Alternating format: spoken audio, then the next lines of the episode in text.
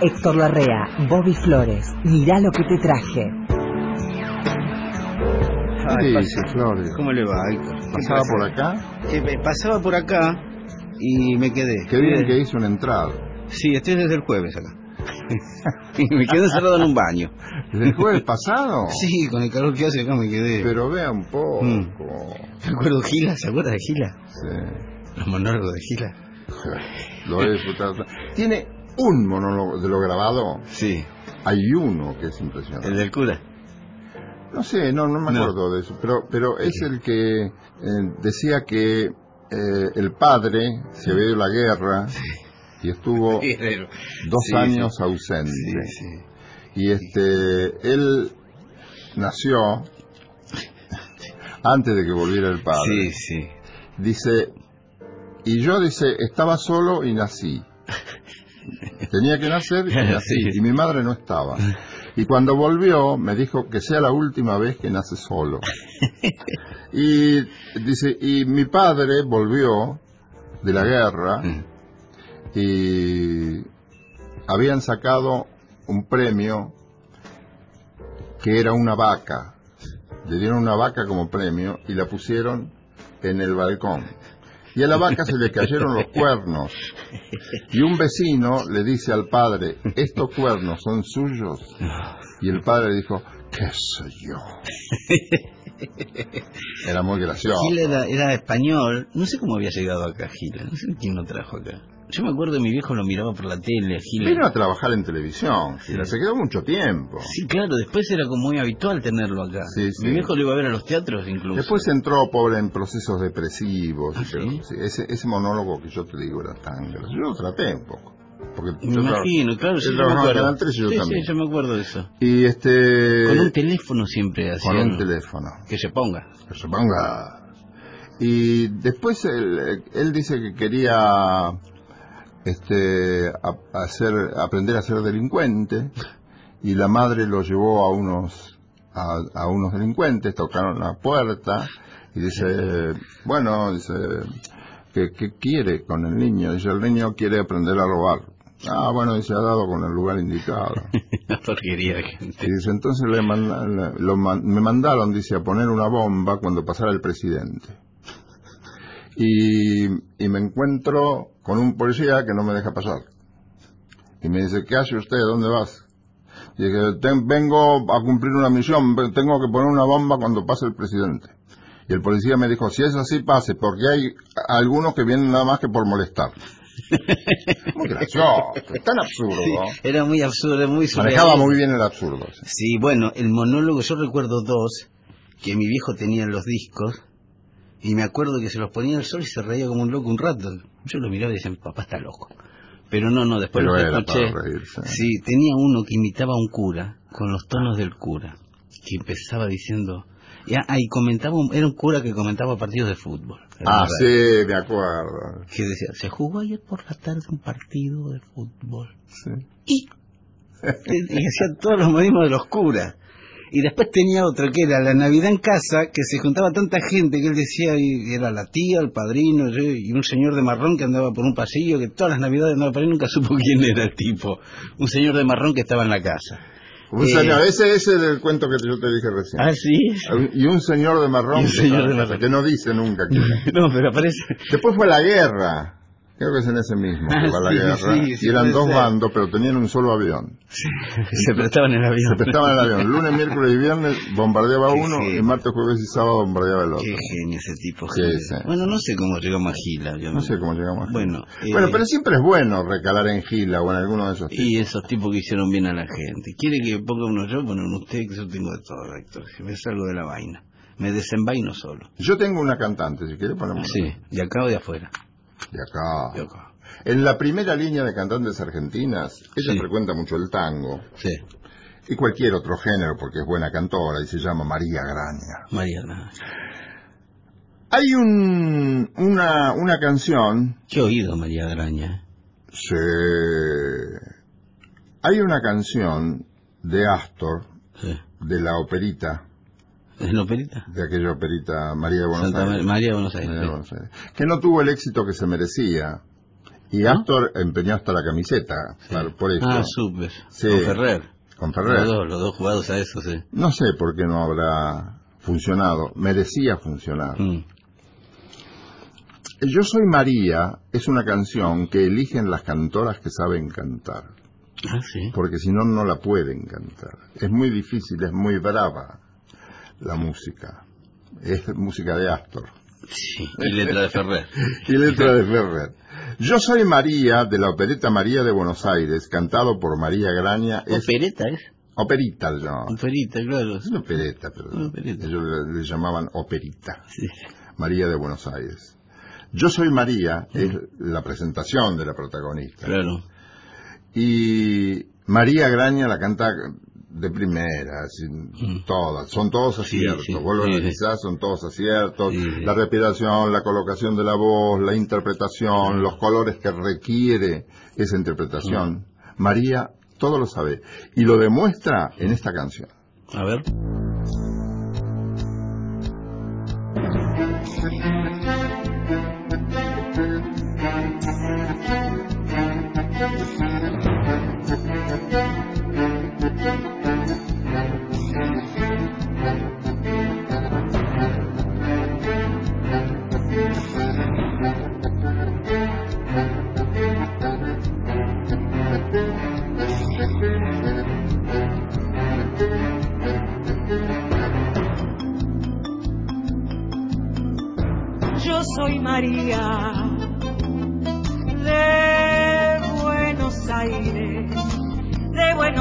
María, no ven quién soy yo.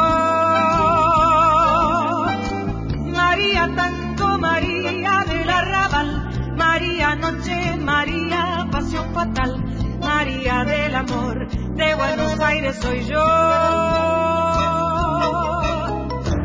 Yo soy María de Buenos Aires.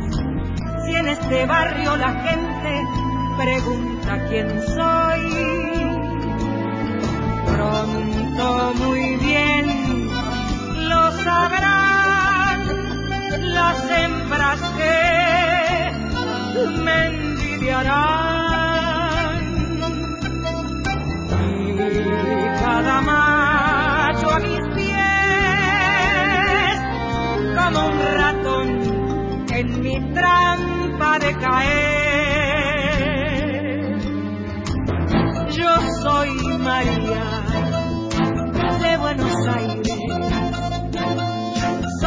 Más bruja cantando y amando también. Si el bandoneón me provoca, le muerdo fuerte la boca, con diez espasmos en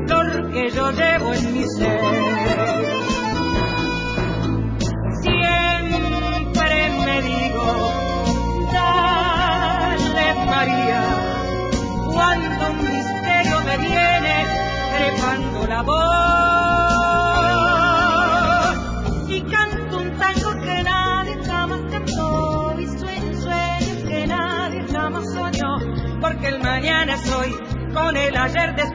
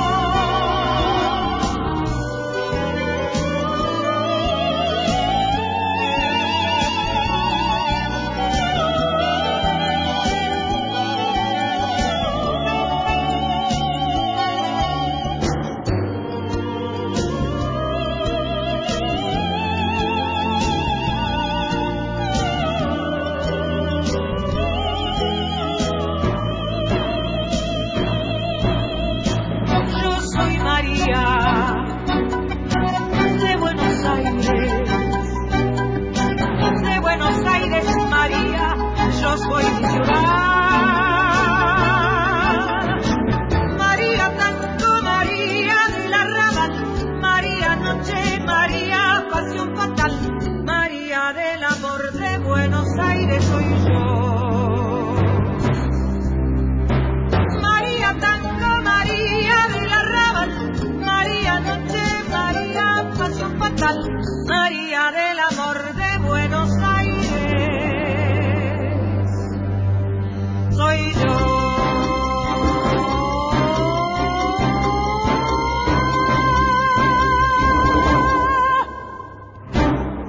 después sí, sí, yo este disco lo tengo. Este es el Sí, que tiene Manzanero. Canta canciones de Manzanero acá. ¿También? También, sí, sí. Sí, esta tarde vi Esta tarde vi llover.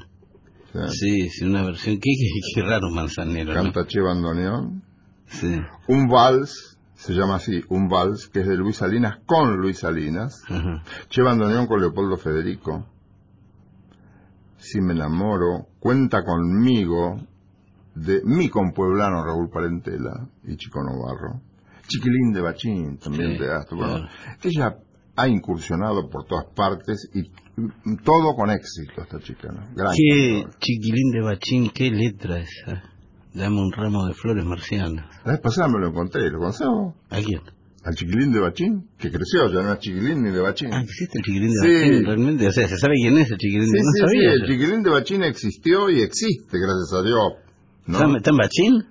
No, este, pero él se presentó, supongo que será cierto. Sí. Un día fue a la radio, yo estaba en Radio del Mundo, y, y dice, en Radio del Mundo en, en la época del 90, ¿no? Sí, No en los inicios, ahí en Perón. en la calle Perón. Mm. Y dice, yo, me causó gracia, me dice, yo soy el chiquilín de Bachín.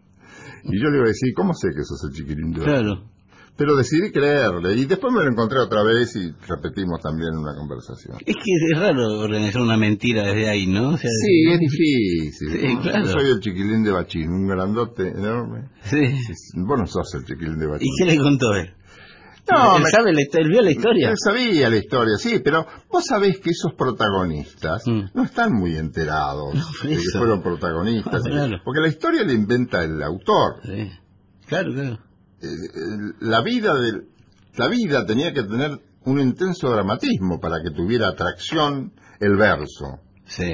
Y a lo mejor la vida del pibe no tuvo ese dramatismo. O Claro. sí, pero puede que no. ¿Y cómo se enteró? Tampoco se, tampoco se piden autorizaciones, no estás obligado No. a pedir autorizaciones Claro, para pero- contarle una historia supuesta Sí. de un chico que vende violetas. ¿Cómo? eh, le contó cómo se enteró que fue que vino un día... Sí, me lo debe haber contado, pero Pero, Héctor, eso ve... no me acuerdo. ¿Cómo se entera alguien que es el protagonista de una historia semejante así? no de- sé. No sé porque nunca estuve seguro de que No. fuera el chiquilín de Bachín. Vamos a creerle. No, seguro, seguro. Es como cuando uno va al teatro, a la historia Sí. tenés que creérsela. Claro. Bueno, acá en Nacional Rock tenemos a una, una actriz, una reconocida actriz, que no voy a nombrar por una cuestión, no sé si quiere que sea, pero ella es la... Mi novia se cayó en un pozo ciego de los Cadillacs, es ella. No. Te juro. Eso me hace acordar a- María, María a- Carámbula. María Caramba. María Carámbula era novia de uno de ellos y le pasó algo así. No, no fue tanto, se cayó en un pozo ciego, pero... Eso me hace acordar a mamá le dieron dos años. Sí, bueno. Eh, pero ella vino el pibe y le dijo, esta te la hice a vos.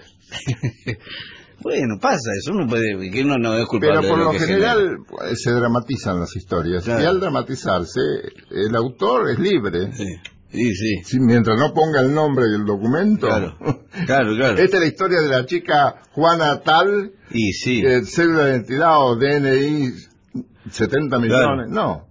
Bueno, a mí Spinetta me contó un día que hizo eh, Como Dar Amor, la canción de la famosa canción que ahora cansado de esperarte en un andén a Casuso, dice en un momento.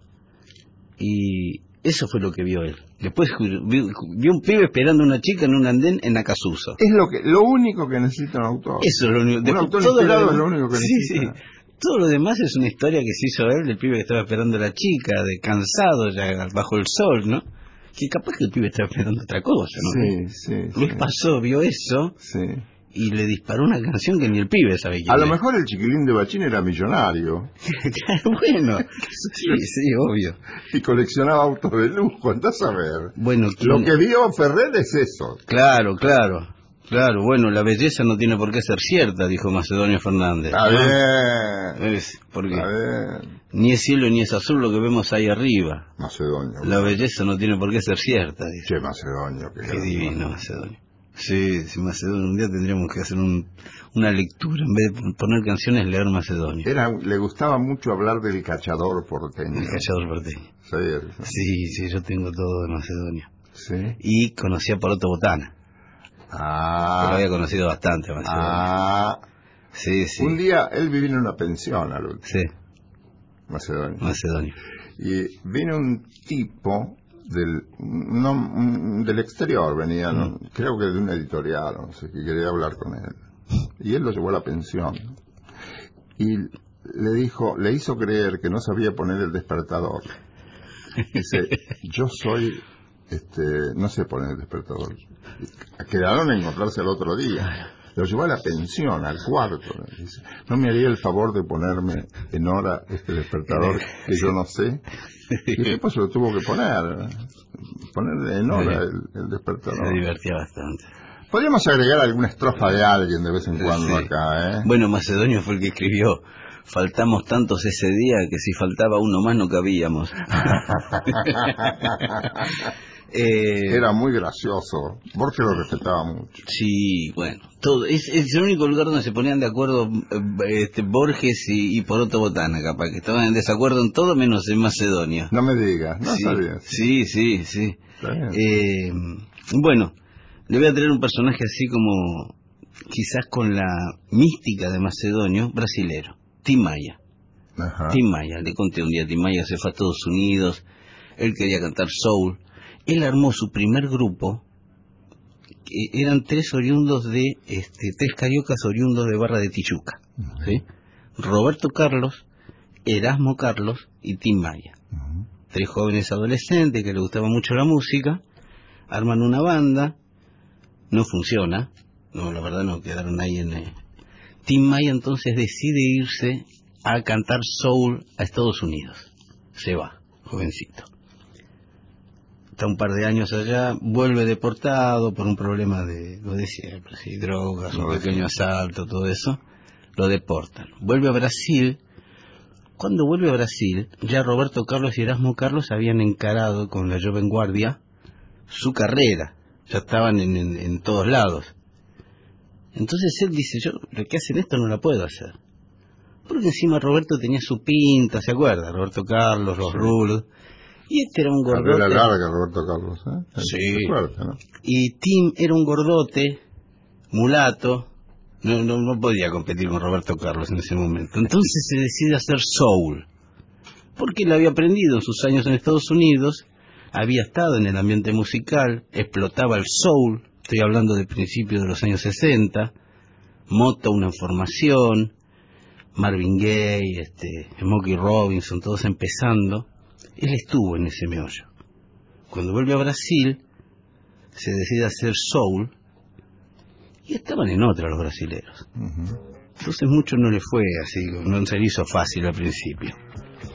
Pero con el tiempo, hoy, por ejemplo, la música de Tim Maya está presente, yo me animaría a decir en un 90% de los músicos este, no tradicionales de Brasil, o sea, no los que hacen bossa nova, los que hacen este, las canciones brasileras básicas, todos los experimentadores brasileños tienen un pie en Tim Maya. Quiero escuchar algo de Tim Maya de lo de siempre. Antes de que exista la música disco, ya Tim Maya hacía música para bailar. ¿Sí? Mira. ¿Le gustaría escuchar algo de Tim Maya al principio de los años 70 y cómo sonaba este hombre? Y después de todo lo que me contaste, Ahí tiene, ¿qué hacemos si no lo escuchamos? Sosego se llama esto, Tim Maya. Não me amole. O cipó de emprego. Não está vendo, não sou nessa. O que eu quero, sossego. Eu quero, you down two cents.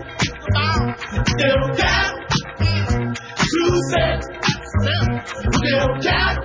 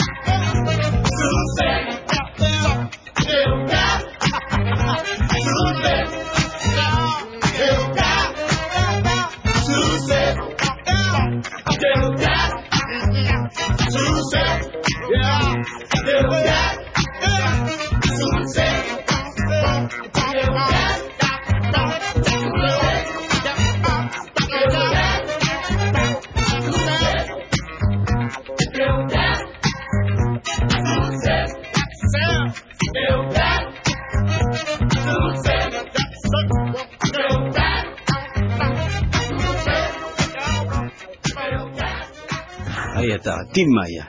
Recién nombraste a Roberto Carlos. Sí, Y yo tuve una experiencia con Roberto Carlos. relacionada con Roberto Carlos. La primera vez que vino a Buenos Aires, Sí. yo trabajaba para ese tiempo, yo- no era del todo famoso Roberto Carlos, empezaba bien. Sí. Entonces, yo trabajaba para una organización que tenía programas de radio y también hacía bailes. ¿Cuál era el negocio? Difundir a los artistas en la radio y pedirle una fecha gratis. Pero en este caso no, lo habían comprado Sí. a Roberto Carlos. Y yo tenía un grabador que había comprado y me preocupaba mucho porque, Un grabador de cinta. no, chiquito de Ah, no. cassette, ya cassette. Ah, ya cassette. Un Philips eh, alemán, Sí, sí. era muy muy lindo, muy bueno, tenía gran fidelidad. Entonces iba, le grababa a los artistas, así Sí. se entusiasmaban más aún de hacer un buen negocio con, Claro. con esa radio. Y yo me ganaba un peso más. Entonces me dice, vaya a hacerle una nota a Roberto Carlos que está en tal hotel. Bueno, voy a tal hotel, digo, el señor Roberto Carlos está. Hola, sí, la- mire, acá hay un hombre que, toma, que suba, dijo. Mm. Dice que suba. Subo. Yo esperaba aparecer, no sé por qué, pero un artista con pinta de artista. No sé si existe la pinta de artista, pero me, me esperaba una cosa interesante.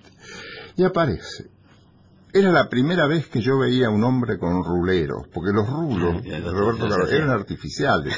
sí, todo. Y claro, ahí me di cuenta. Ah. Y una salida de baño, toda raída, Mm. desprolija. Ese era el artista que yo iba a entrevistar. Un poco más y pregunto, perdóneme, maestro, usted es el mayordomo, ¿dónde, dónde está el artista? Sí, usted era señora así con los ruleros. Sí, yo no había visto nunca un hombre con ruleros.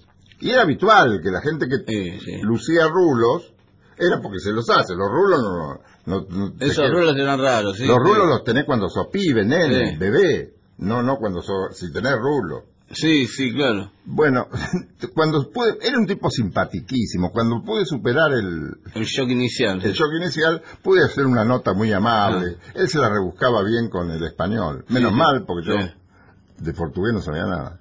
Y em, hechos como este llenan mi vida de emoción. Y sí, cómo no. Yo le voy a contar algo de Catano Veloso cuando vino acá una vez, hace años... Lo viste con rulo. 80, no, no, año 90 y pico. Vio, Roberto Carlos estaba medio como mal visto en el ambiente del rock, porque era un tipo ¿Roberto que... Sí, Sí, porque sí. era un tipo que nunca se había metido en la No, cosa eh, en contestataria, claro. Y entonces, mire lo que pasó.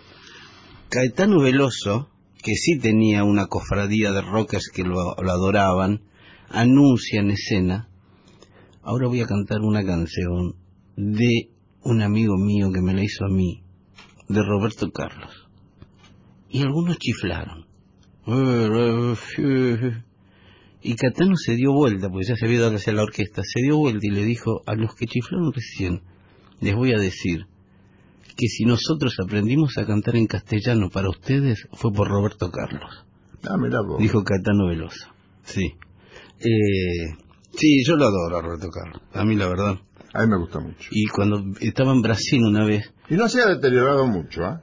Está muy bien. Canta muy bien. Digo, digo, la canción no se pero... No, no, lo- no. lo- eh, vos tenés seguramente las grabaciones en vivo de hace poco De tiempo. con Catano, Está justamente. Con Caetano. Y está bastante bien. Sí. Muy bien. Hace su show de fin de año todos los fines Sí, de año en sí, Río, sí, ¿eh? sí, sí. o en San Pablo, donde toque bien, lo hace. Sí, bien. sí, es un ejemplo para todos. Sí, ¿cómo no? sin, sin ninguna duda. Bueno, ¿qué me trajo, Héctor? Bueno, eh, Terminamos hablando siempre de Gil, Roberto Carlos, de esta gente que no conoce nadie. sí, otra vez fui a hacer una, Ah. una entrevista en Madrid. Ah, Entonces, ¿Qué año? ¿Se acuerda? ochenta Mm, y pico, casi 90. mm. Y una de las, de las, eh, ¿Usted hacía el mundo del espectáculo? sí, pero eso fue hasta el 73. Ah, sí, yo pensé que había durado más el mundo del espectáculo. No, no. Después a mí me interesaba mucho por la radio, porque la difundía mucho, mucho acá, que se llamaba Martirio. Martirio. ¿Conoces a Martirio? Sí. Estaba con Kiko Veneno Sí, antes. sí. Vino acá muchas veces. Vino acá. Sí, sí. Y bueno, entonces a mí me interesó. Y esperaba encontrar, otra vez un problema de imagen, esperaba Mm. encontrarme con esta mujer de anteojos negros, Sí. muy grandes, un peinado hacia atrás, alisado con gomina, Mm, para que quedara bien chatito, y una enorme peineta. mm. Porque hacía un poco una, una figura em, graciosa de su imagen. Le gustaba a- aparentar así, Sí, exa- hacer exageraciones Sí, con la sí. indumentaria. Bueno, me, me citan en, un- en una oficina y aparece una mujer con jean, el pelo suelto sí. Y sin anteojos, no tenía nada que ver. Yo dije, ¿usted es martirio? Me gustaba con locura. Mm. Este, además grabamos una, una entrevista muy linda, una entrevista francamente inolvidable, porque es una mujer muy amable, es muy cordial y muy, muy todo lo rebuscado que tiene la imagen para la escena, Mm. para venderla, Sí. ella no la tiene en lo personal. Es lo opuesto. Es lo opuesto. Le gusta mucho la canción popular, Mm. cultiva el flamenco, pero le gusta hacerlo yaceado. Claro. Y, se junta con un pianista y una orquesta que el tipo tiene, conoce, viste que el jazz tiene tonalidades especiales, Sí. diferentes, Sí, sí, sí. Acordes diferentes. acordes, ay, claro, Mm. acordes diferentes. Muchos artistas han incorporado acordes de jazz, Mm. no, no haciendo jazz. Por ejemplo, Chucho Valdés, Chucho Valdés. que estuvimos Sí. hablando, ¿no? Sí, sí. Estuvimos hablando de Chucho. Por ejemplo, Spinetta. Por ejemplo, Spinetta. Mm. Toman del jazz y enri- no es que enajenen el género, lo enriquecen Claro. a través de eso.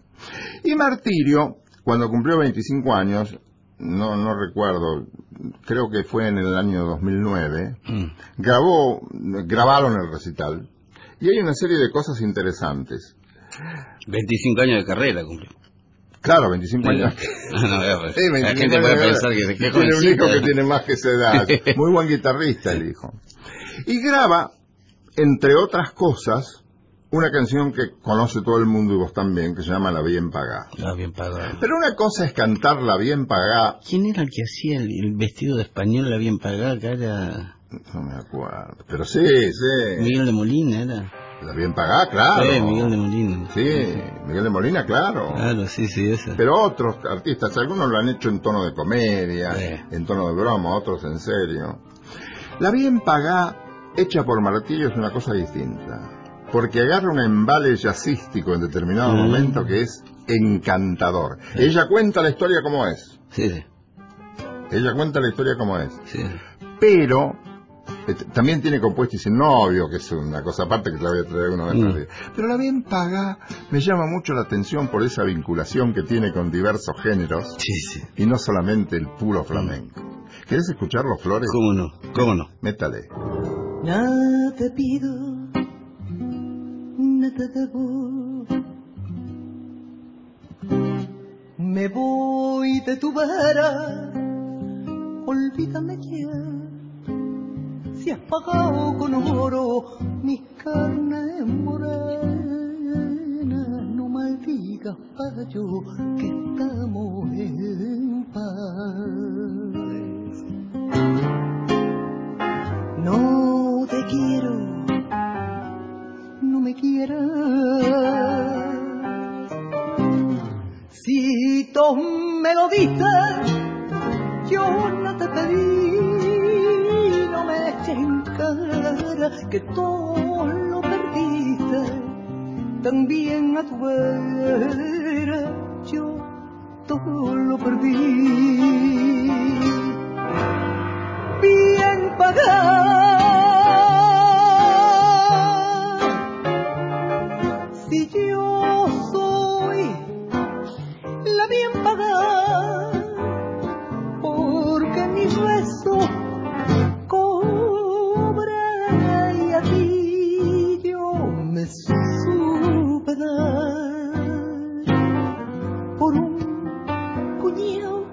panel bien pagada, bien pagada, bien pagada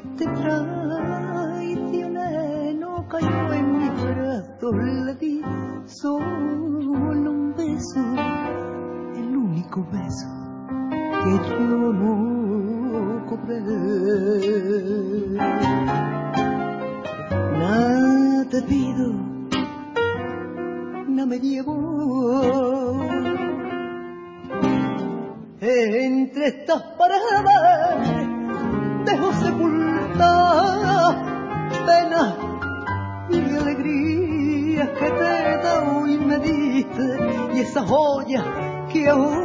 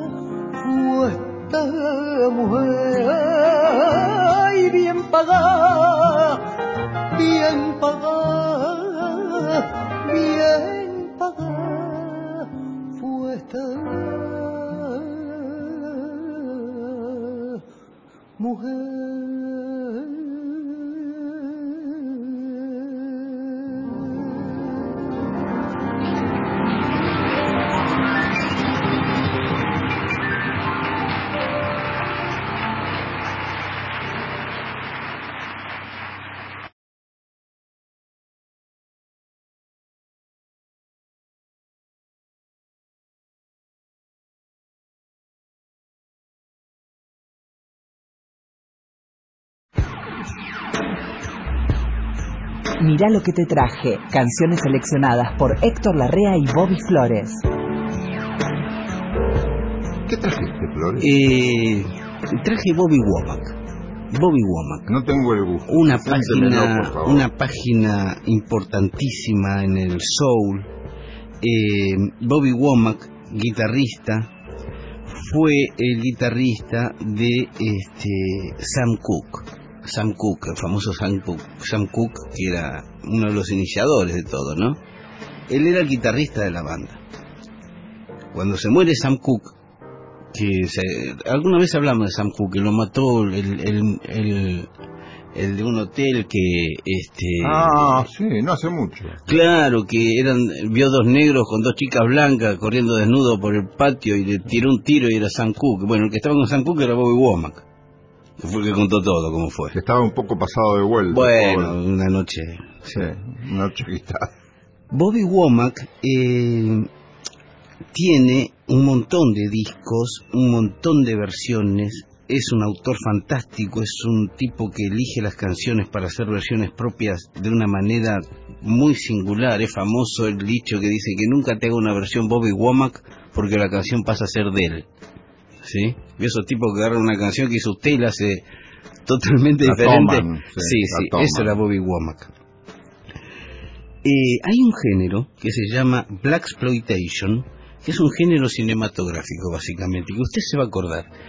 En los años 70 se había puesto de moda Clint Eastwood con Dirty Harry, Harry el sucio, Qué capo que viene. que era, claro, tenía un pistolón grande, así que mataba negros, toda la película se la pasaba matando negros. Pero además le hizo la película de Charlie Parker. Sí, sí, un Yo fui a la de... casa. Ah, no, ¿sí? no fui a la, no, no, no. Ah. No fui a hacer un reportaje clínico. No, no. Fue porque hay- él vive en una parte de cercana a Los Ángeles. Sí. No me acuerdo cómo es. Fui ahí y vi la entrada de la casa. Me dijeron, esta es la casa de Esa es la casa de Clint Eastwood". Eastwood. Sí. Sí. Y fuimos ahí con mi mujer, estuvimos un rato. Pues yo- ¿No lo vio Clint? No, ¿qué vas a ver? este, el, yo, yo sentí gran admiración por Clint Eastwood Mm. después de la película Burst, Ah, la de, la de Charlie la de. Charlie Parker. Sí, sí. Gran admiración. Sí, sí, una, una... Él tiene una película que se llama Play Misty for Me. Toca Misty para mí. Misty, el famoso tema de Errol Garner, que es la historia de un DJ de radio, como usted, Como usted. que tenía un programa a la noche y lo empieza a llamar una chica que le pedía siempre el Play Misty for Me. Poné Misty para mí. Y él, no como usted ni como yo, le ponía la canción a la chica, ¿sí? Cuestión que un día la Como chica... algunos amigos nuestros. Como algunos amigos nuestros. Cuestión que la chica un día llega al estudio. Y es lindísima la chica. Y uno dice, ah, se ha formado una pareja, como decía su amigo. Mi amigo Galán. Galán. Cuestión, la chica está un poco loquilla. Y, Bueno, y lo que pasa siempre. riesgo. Y termina. Es un riesgo que uno se corre.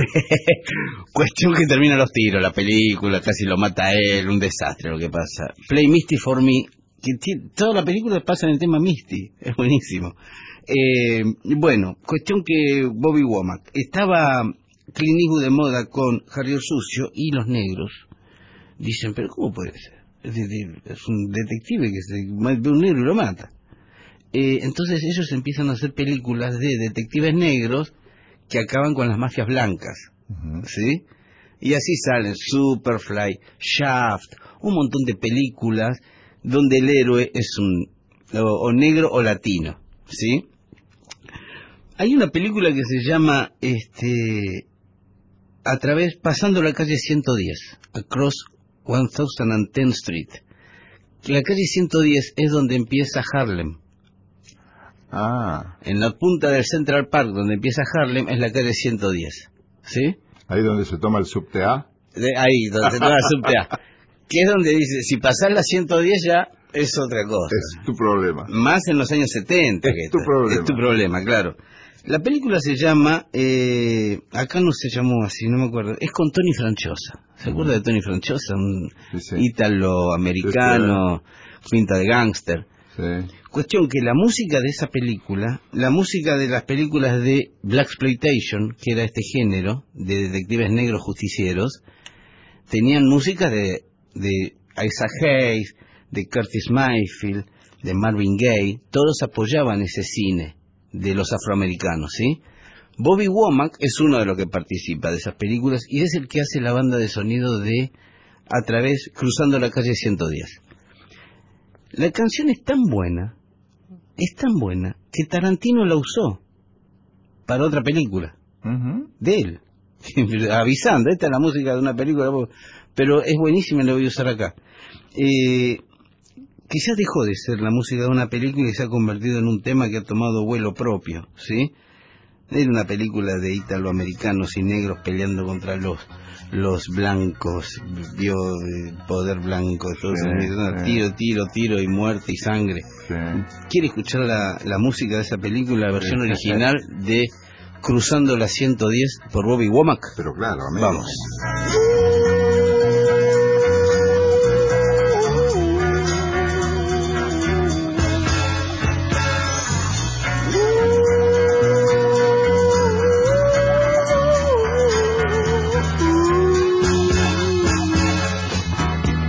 Was third brother of five, doing whatever I had to do to survive. I'm not saying what I did was alright. Trying to break out of the ghetto was a day-to-day fight. Being down so long, yet nothing crossed my mind.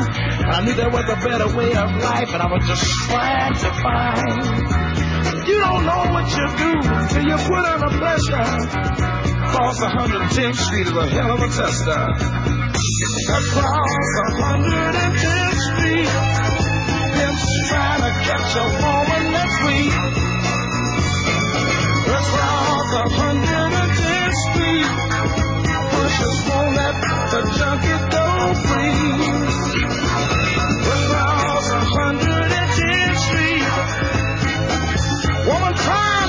what you're gonna see. You just live and I'm under the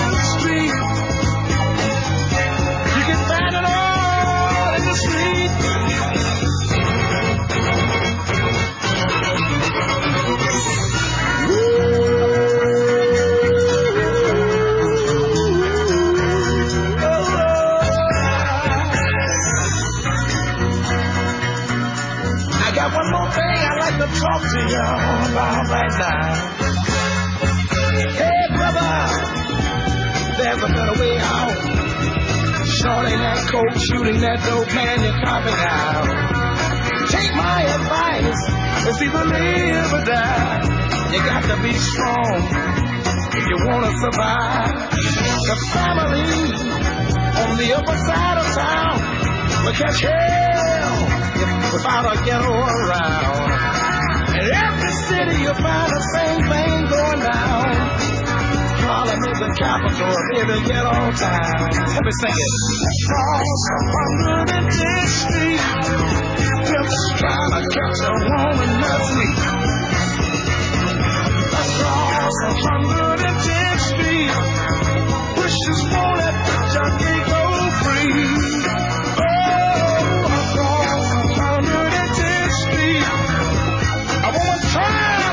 chick on the street. Ooh, baby, that's all on 110th Street.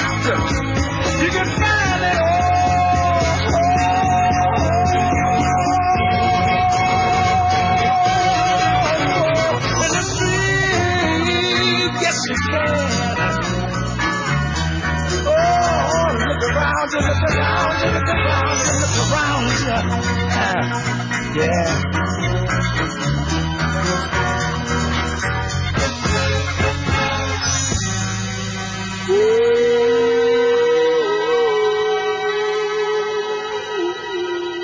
tenía Bobby Womack, Sí, señor. cantante sensacional. ¿eh? Muy bueno. ¿eh? Cantante sensacional. Yo traje una melodía que es una de las más populares melodías de origen, puede decirse argentino, Mm. latinoamericano. Mm. Una de las más populares en el mundo y una de las más bellas. Se llama El día que me quieras. Y surge de esa sociedad tan especial que fue Gardel Lepera. Sí. Ambos dignos de una consideración extraordinaria. Mm. ¿Qué, qué visión la de Gardel de elegir a Lepera para que hiciera las letras de las canciones? Había que dar un paso adelante, no se podía seguir Sí. con el lenguaje típicamente este, argentino y argentino arrabal. Sí, cada vez más para adentro. Claro, había que expandirse Expandir. hablando en un español Mm. que fuera comprendido por todos, Claro. que es lo que aconsejaba, lo que aconsejó Lepera. Mm. ¿Lepera de dónde venía? El Lepera es brasileño y estuvo acá y después se fue a, a a Francia, estaba en París y trabajaba poniendo, trabajaba para la Paramount poniendo subtítulos a las películas. Ah, sí. Sí, subtítulos en castellano. Primero a las Mm. películas mudas, Claro. y después a las, en- cuando empezó el cine El sonoro, doblaje. hacía el, el doblaje. Muy inteligente Lepera, como se Mm. puede ver con sus letras. Claro. Las letras de Alfredo Lepera son hermosas. Entonces, en un determinado momento, eh, Gardel tiene, Gardel y Lepera tienen dos etapas. Mm. Una en Joinville, Francia, para la Paramount francesa, que empezó a andar mal. Ya hicieron tres o cuatro películas. Y después, para la Paramount Estados Unidos, en Nueva York, Sí. donde ya Gardel se relaciona con la Víctor y graba, empieza a grabar para la Víctor, donde Sí. graba las canciones de casi todas sus películas. Ahí están las rubias de Nueva York. ¿No? Es Ahí de esa está la época. rubia Nueva York. Es esa época. Peggy, Mary, Betty, Julie. Sí, rubias de New York. Rubias de New York. Cabecitas perfumadas, Qué como- letra. que mienten amor. Que mienten amor. Que mienten amor. Carlitos, déjate de macar. Claro. Bueno, la cuestión que Alfredo Lepera Mm. Y Gardel tenían la intención de empezar a grabar canciones de tendencia romántica. Saliendo un poco, corriéndose del tango tradicional. No corriéndose, pero Mm. mezclando. Mezclando. E- Era mezclar. Mm. Hay quien dice que, en- en- por ejemplo, Terry Tucci, que fue a partir de las películas que se hicieron en Nueva York, Mm. el arreglador y el, el- el que le ponía notas a las canciones que Gardel inventaba Mm. y que dejaba anotadas en el piano, uno, dos, tres, cuatro, cinco. Ah, no escribía música. No, no sabíamos, no, no conocía notación musical, va, porque música... Sí, sí, que- obvio, sí. Un sí, tipo que te escribe la música del día que me Usted, quiera. usted me entiende, usted me entiende.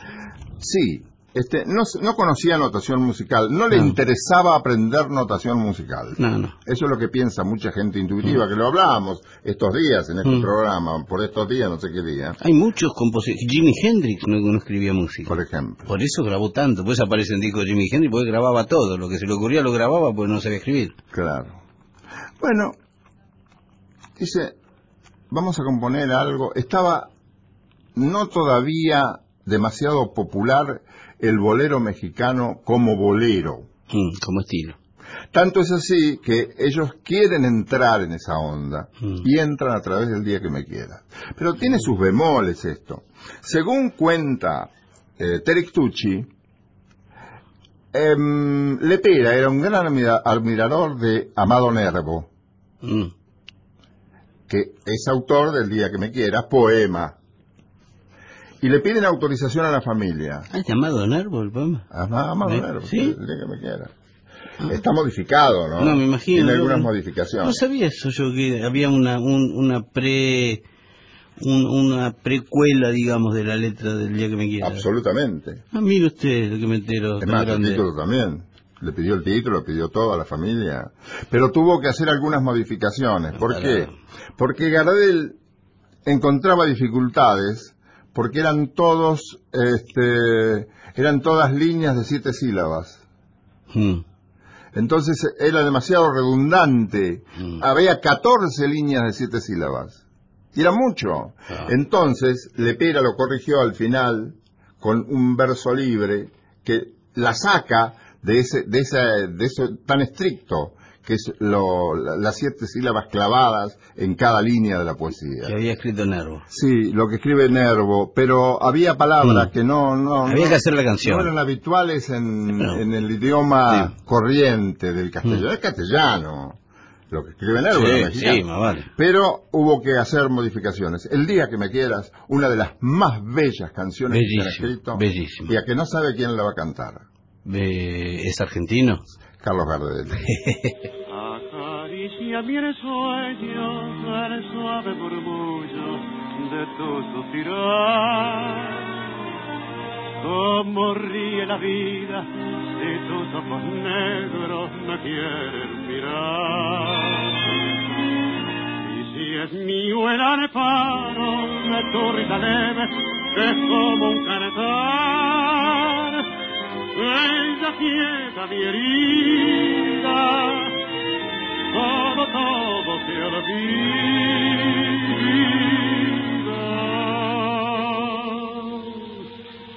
El día que me quiera, la rosa enganada se vestirá de fiesta con su mejor color y al viento las carparas dirán que ella eres mía y loca la portara se cortará su amor.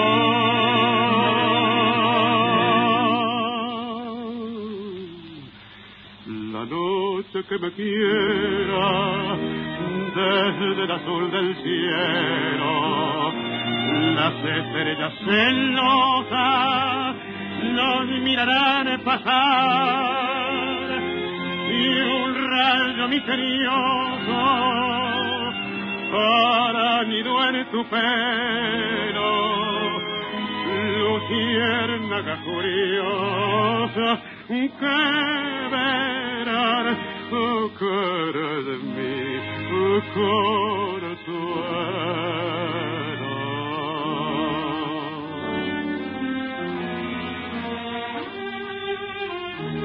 El día que me quiera no habrá más que armonía. Será clara la aurora y alegre el manantial. Traerá quieta la brisa, rumor de melodía, y nos darán las fuentes su canto de cristal. El día que me quiera, endulzará sus cuerdas el pájaro cantor, florecerá la vida, no existirá el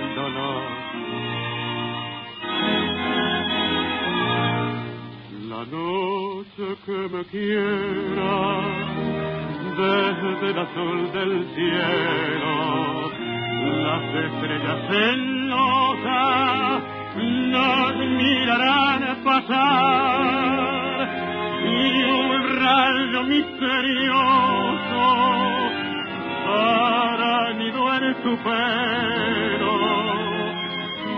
luciérnaga furiosa, Ukeberan ukurulmi Ukeberan